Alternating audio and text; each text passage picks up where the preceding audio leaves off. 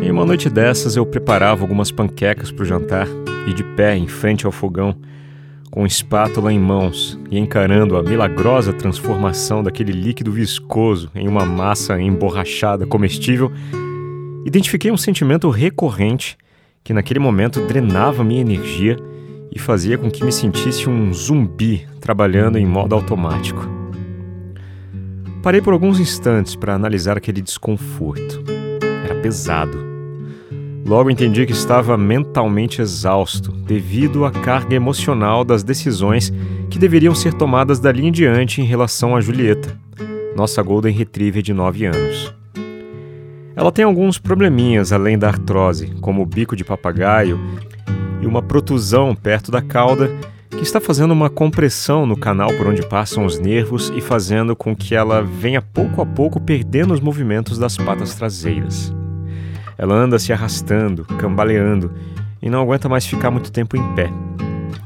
A decisão a ser tomada é se intervimos com uma cirurgia bastante invasiva e perigosa ou se fazemos um tratamento intenso de fisioterapia e consideramos outras alternativas, como a aplicação de células-tronco Todos eles tratamentos caríssimos e que envolvem um certo sacrifício e sofrimento, tanto nosso quanto dela. No meio dessa sinuca de bico, enquanto empilhava panquecas, eu precisei desabafar com a Michelle. Disse a ela que estava exausto e me sentindo extremamente culpado por estar exausto. Ali, naquele momento, eu estava longe de romantizar a experiência de ter um cachorro. Experiência esta que nos últimos meses estava sugando minha energia vital. Eu confessei a culpa, cabisbaixo, e ainda por cima admitindo que o que eu mais gostaria de estar fazendo naquele momento era uma viagem de férias para outro país, tomando café da manhã de hotel e absorvendo uma cultura diferente, sabe, para dar um tempo para minha cabeça. Dar um tempo com tudo isso.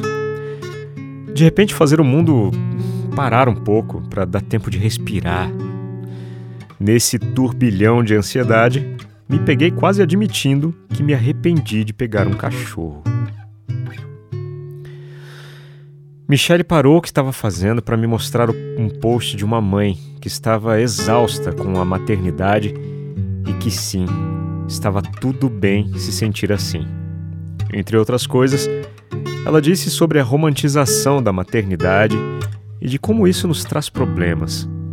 Cada frase daquele post se traduzia em uma lágrima que quase inundaram a cozinha e arruinaram as panquecas. Isso me fez entender que a exaustão que eu estava sentindo não significa que eu não tenho amor, que eu não sinto amor. Eu tenho todo o direito de estar exausto. Após passar nove anos fazendo dois passeios diários e adaptando minha vida inteira para a inclusão de um cão de 30 quilos na minha rotina. E ufa, como foi bom saber que alguém sentiu o mesmo que eu, e ainda com um pequeno ser humano e não com um cachorro. Uma coisa é amar seu cachorro, outra coisa é amar todas as experiências de se ter um cachorro.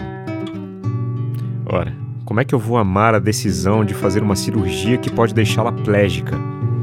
Então, percebi que tá tudo bem me sentir assim. Tá tudo bem me incomodar em gastar uma fortuna com um problemão em vez de investir esse dinheiro numa viagem ou algum bem material. Tá tudo bem eu ficar irritado ao acordar quatro ou cinco vezes durante a noite com o seu choro, porque ela não consegue se levantar sozinha para mudar de lugar. Eu tenho o direito de me sentir incomodado e frustrado. Mas é preciso aceitar que eu estou incomodado e frustrado. Porque no momento em que você aceita, a culpa passa.